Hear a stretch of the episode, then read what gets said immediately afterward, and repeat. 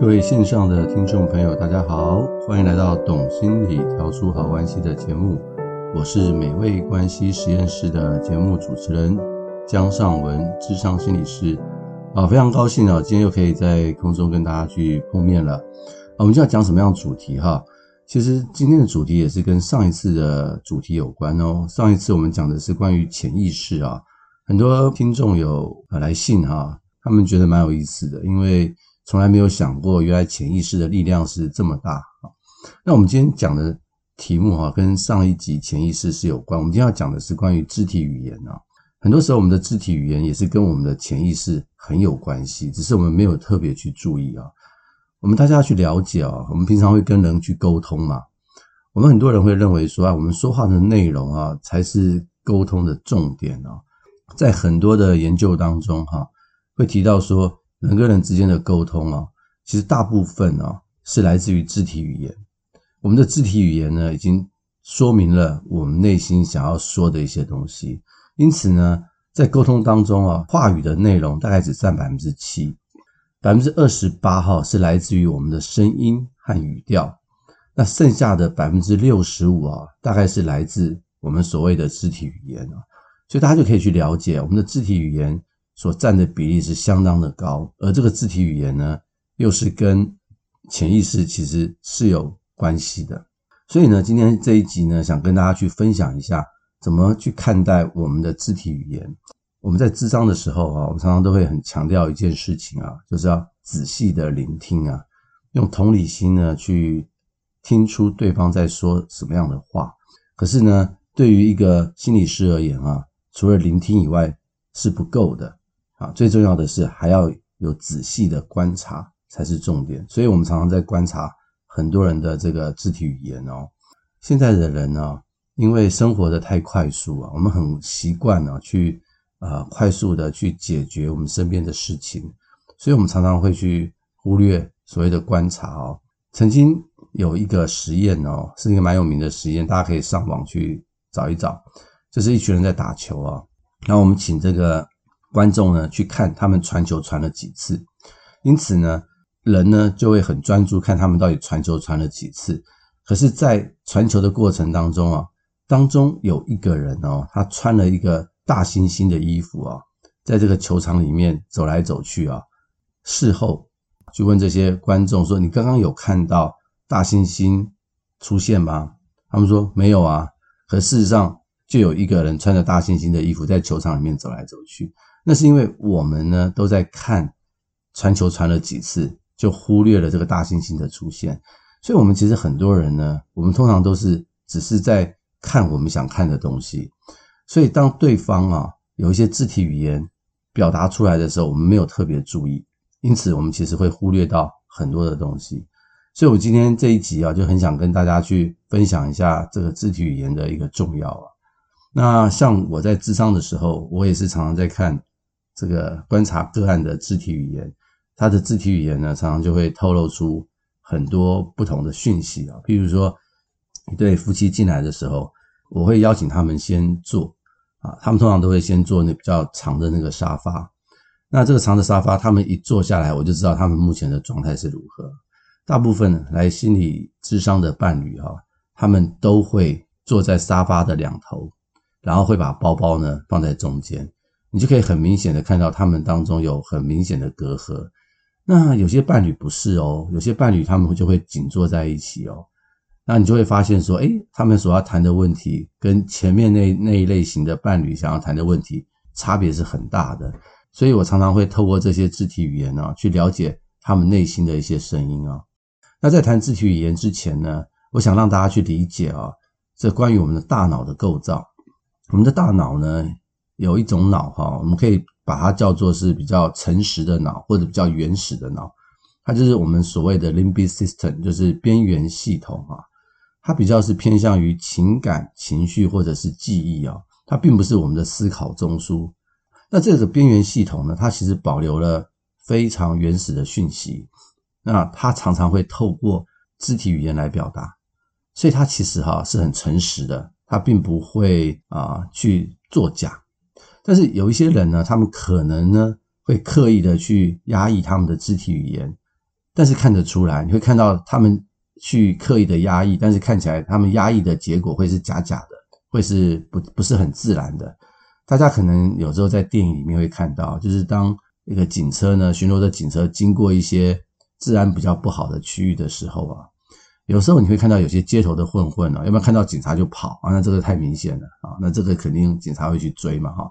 那有一些混混呢，在街上啊，就故意做很轻松的样子，靠在墙上啊，这种就是可能他真的是很轻松。另外一个就是他故意的，有经验的警察呢，他们就会去分辨，诶，这个人是故作轻松状，还是他真的是没有什么事情？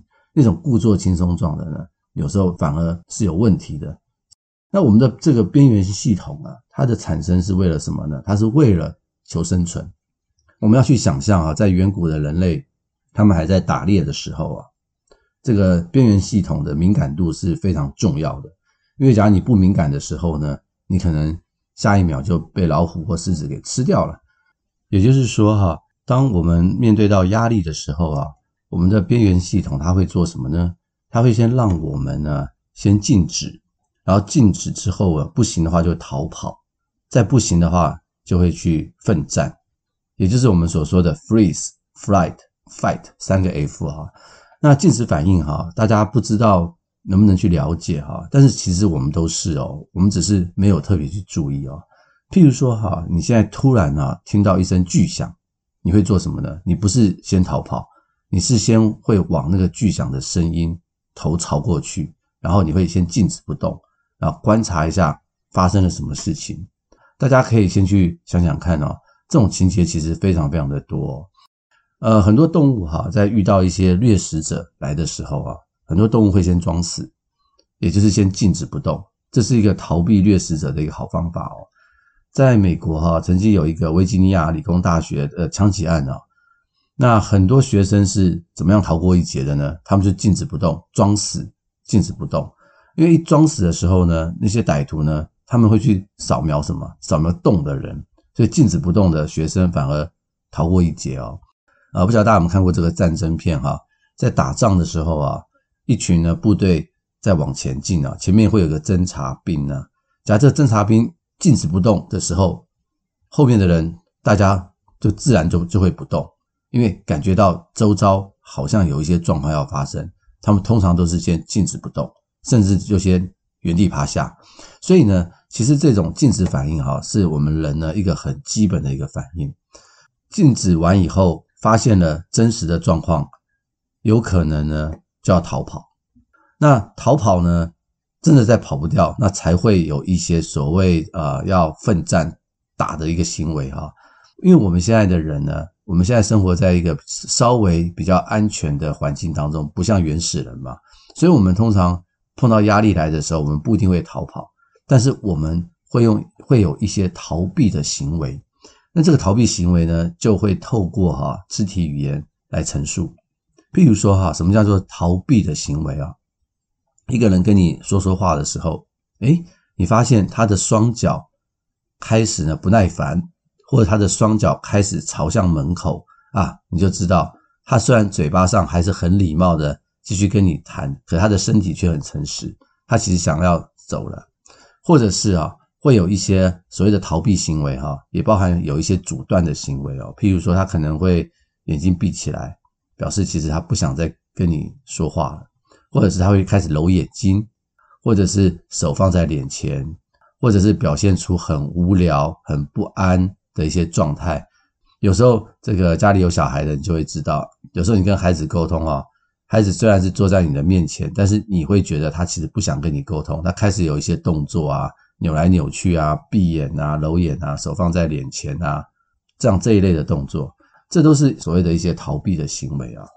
那很特别的是哈，在我们的边缘系统经历过一些压力跟威胁以后啊，很紧张以后，那他们通常啊会出现一些所谓的安抚行为，或者是很多学者会说这叫做适应行为。为什么？因为我们刚刚很紧张，对不对？人呢不能一直处在紧张的状态，所以人呢会自己的去安抚自己，让自己回到一个正常的一个状态。譬如说，可能哇，刚刚惊吓了一件事情，结果发现啊，原来不是这样，好险好险啊，就是就是那样的一种感觉，人会自我安抚。那这个时候哈，安抚的时候，它也会出现一些肢体语言哦，就是大脑呢会让我们的身体来做自己安抚的行为，让自己的身体里面可以分泌多一点的脑内啡，那这脑内啡就可以让我们试图离开这个。刚刚所发生的焦虑的一些行为，所以有时候我们看到有一些人有安抚行为的话，我们就会知道说啊，原来他刚刚他的内心啊，或者是正在处在一种焦虑的一种状态，或处在一种紧张的状态。最常见的是什么？好，跟大家分享一下。譬如说，小孩啊会吸手指，你看到这孩子在吸手指的时候，你不要以为他是好玩哦，他无聊，他肚子饿啊，有可能啊，但是其实他可能他的内心。正在经历一种不安或者是紧张的状态，或者嚼口香糖。有人呢，平常不嚼口香糖，突然要给你嚼口香糖，哎，这个有可能不是出于好奇，他就是紧张，或者是有时候我们看棒球啊，有一些投手在投球之前啊，口香糖嚼得特别用力，或者是多嚼一些口香糖，这个都是哈。或者是你去观察啊，有一些男生呢，他们在做一些事情之前，他们会摸他们的领带结。这个就是一些所谓的安抚行为，或者是有一些人呢，你注意观察哦，他会下意识的哈去摸摸他的脖子，好，或是摸摸自己身体别的地方，或者他会吸一口气，或者是打哈欠啊，这些都是一些所谓的安抚的行为哦。安抚的行为有很多，只要是我们的肢体哈会刻意的去碰身体其他的一些地方，这些都是所谓的安抚行为哈。那我看过一本 FBI 在写他们如何利用肢体语言找到坏人的一些例子哈，他就说到说他其中有一次他去一个家里面找一个嫌犯，他就问他的母亲说：“诶，你们的孩子有回来吗？”那个妈妈就说没有，可是一说完没有啊，他就摸自己的脖子和胸口，然后呢，这个 FBI 就觉得怪怪的，然后再问他说：“诶，他会不会回来了？你不知道呢？”妈妈说：“没有啦，他要是回来，我一定会知道。我们家就一个门。”一说完呢，又下意识的摸摸自己的肩膀，那这 FBI 就知道说这个母亲在说谎，为什么呢？因为他说完谎以后呢，他会不安，他的肢体语言呢就出现了一些安抚的行为，于是 FBI 呢就请这个妈妈呢坐在客厅里面，其他的警察就进去搜，哎，果然就找到他的孩子。所以呢，你可以看到透过安抚行为哈，你可以去了解一个人的内在到底发生了什么事情哦。所以，我希望大家听完这一集以后啊，开始去观察一下身边人的一些肢体动作，你会发现呢，其实有很多很有趣的事情会发生啊。在我智商的经验哈，我的案主就常常有很多的所谓的安抚的行为，譬如说，我跟他智商到一半的时候哈，他会开始搓手啊，我就知道他内在是很焦虑不安的。譬如说哈，我举一个例子给大家听哈，就是关于脚的肢体语言，我们等下会谈一些关于。脚的一些事情哈，我有一次我有个个案啊，他很有趣，他每一次哈跟我智商的时候啊，他都会脚都会翘起来，那我就会观察他的脚会翘起来，诶，他以往呢，他脚翘的方向啊，就是你可能是右脚弄在左脚上面，或左脚弄在右脚上面，每个人习惯不一样啊。他以往啊，前几次来跟我咨商的时候啊，他都是把他的左脚跨在他的右脚上面。因此呢，他做了这个动作之后，他的左脚跨在右脚上面，他的左脚就会挡在我跟他之间。其实这代表什么意思哈？这是代表一种不信任人的一种意思哦，也就是他把一个东西阻挡在智商师跟他之间。虽然他来咨商啊，可是他并没有完全的信任了。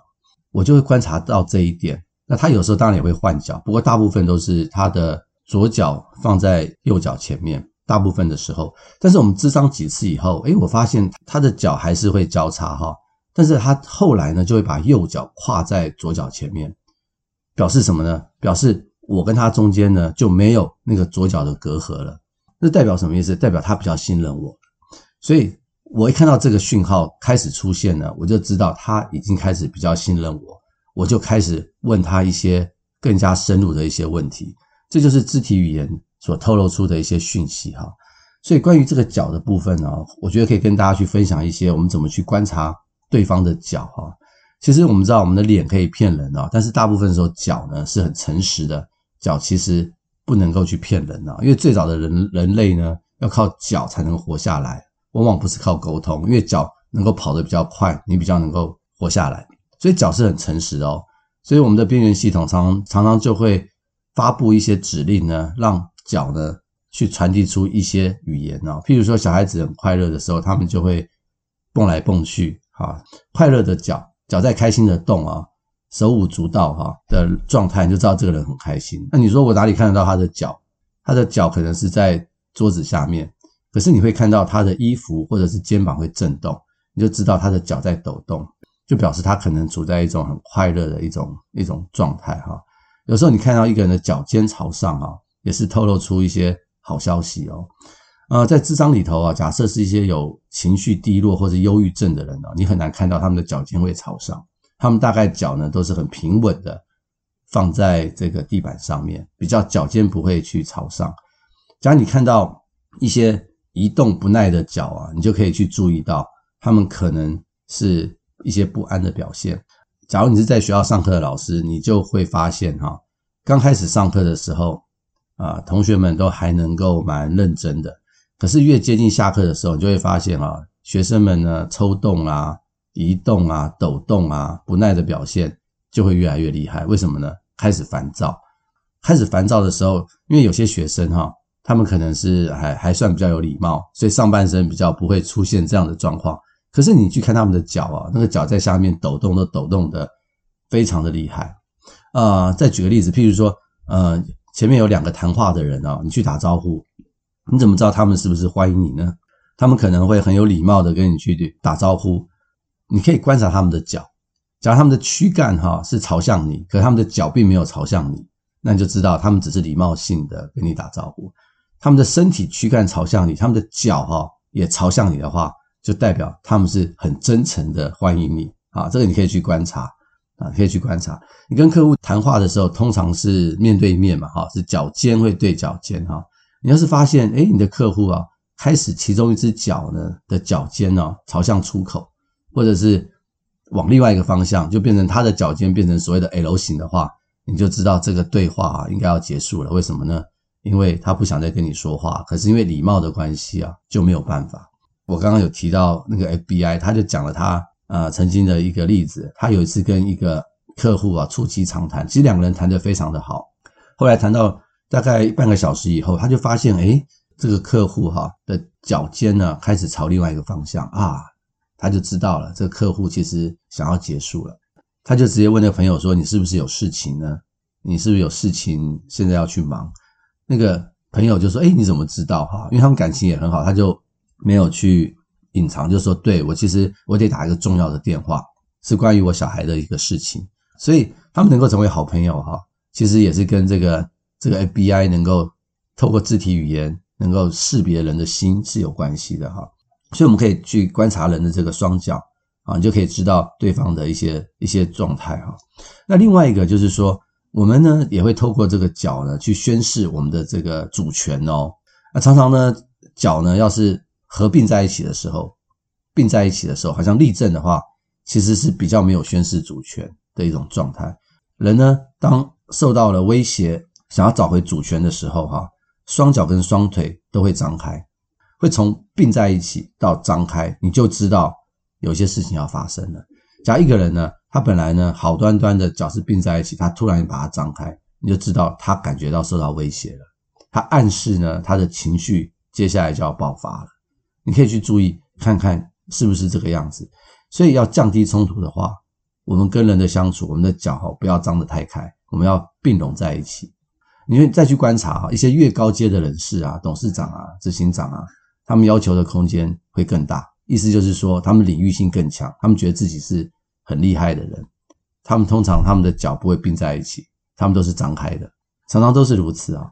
那有时候你跟人聊天啊，聊得很开心，他是一个你很亲密的朋友的话，聊天的时候双脚会自然的交叉，因为交叉是代表一个人呢是很不平衡的状态，就代表在你的面前他可以放下防卫，他不需要武装自己，他就会交叉。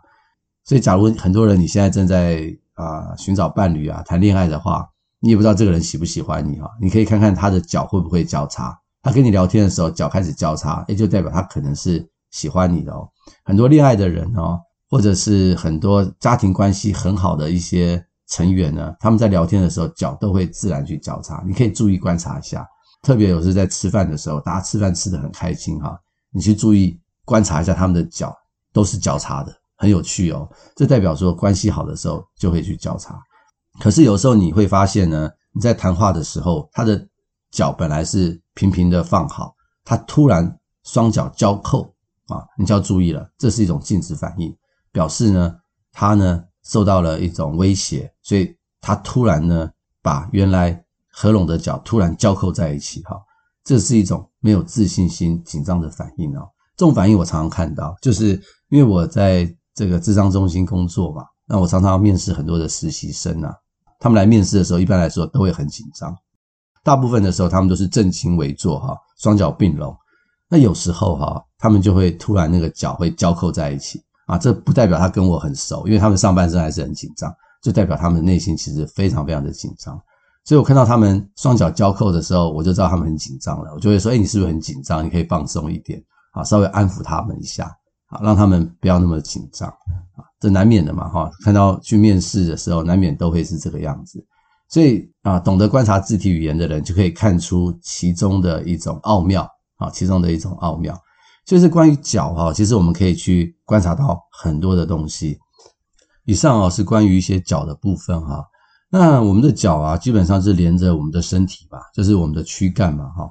那基本上我们的躯干也是很诚实的，也可以表现出一些讯息啊。譬如说，你跟一个不喜欢的人，你会自动的拉开距离哈。像我刚刚有分享那个例子，就是两一对夫妻啊进来坐在沙发的两边啊，的确就是这样。所以有时候你不喜欢的人，你自然会拉开距离；但信任的人呢，你就会靠近啊。怎么靠近呢？你会用你的正面，就是腹部啊，去靠近他，也就是我们所说的负面袒露，或者是负面抗拒啊。那个负不是指负面不好的那个负面，是指我们身体的这个负面。所以你会跟熟识的人，你会自然的用你的躯干啊去面对他，这叫做负面袒露。而且很特别的哦，你会不自觉的模仿对方的动作啊，我们这叫做拟态，什么意思？你去观察两个好朋友啊，坐在咖啡厅聊天的时候，一个人拿起咖啡啊，这边晃晃晃啊，另外一个人也会做一样的动作。那甚至更夸张的就是，一个人要是喜欢穿红色的衣服啊，另外一个人也会自动的跟他穿红色的衣服，这都是属于所谓的负面袒露，就是他们会不自觉的去模仿对方的动作，代表对对方的好感。而且身体会朝他倾斜，让他会有好感哈。我们在智商的时候常做这样的事情，所以我们常常会有所谓的这个职业病啊，就是我们没有办法坐得很正，这脊椎会侧弯，因为为什么？因为我们常常会身体前倾，这是代表我们对个案的信任，也增加个案对我们的信任。那另外一个就是，假如我们的身体的状态哈，身心状态不好的时候，一般来说我们的外表就会比较不好，因为这个时候我们的身心状态不好的时候，我们通常都是要想办法照顾我们的内心，就比较不会照顾我们的外表。所以在我的智商过程当中啊，我们要是开始发现，诶，一个案主哈，本来都不太打扮的，诶，经过几次、几个月的智商以后，他开始打扮，诶，这个就是代表一个讯号。为什么？代表他的身心状态越来越好了，他开始重新能够照顾自己的外表了。那有一些人哈，就是坐在椅子上啊，会是一种四仰八叉的。一种很骄傲的姿态，就是躺在那个地方啊，坐在那个地方啊。中国人常常会说：“这个坐没坐相啊的样子啊。”他这他这他这是一种所谓的舒展肢体的方式。那我们刚刚讲过领域的行为嘛，也就是他要扩张他的领域。诶，这块是我的，它是一种支配性的一种行为哈。那身为父母的，我们要很注意哦，我们跟孩子沟通的时候，不可以允许他有这样的行为。为什么？因为这是个很不礼貌的行为。他没有办法跟你好好的沟通，所以我们最好是要不要让他有这样的行为。那你会说，那我叫他做有做样跟我去沟通，他就不理我，那该怎么办？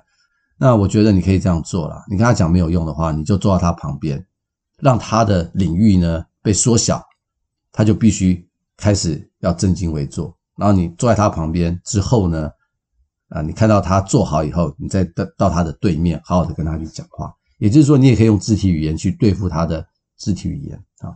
那有时候我们会耸肩，对不对？我们肢体会耸肩，说啊，I don't know，我不知道啊，这是蛮正常的反应啊。很多人会这样说了哈。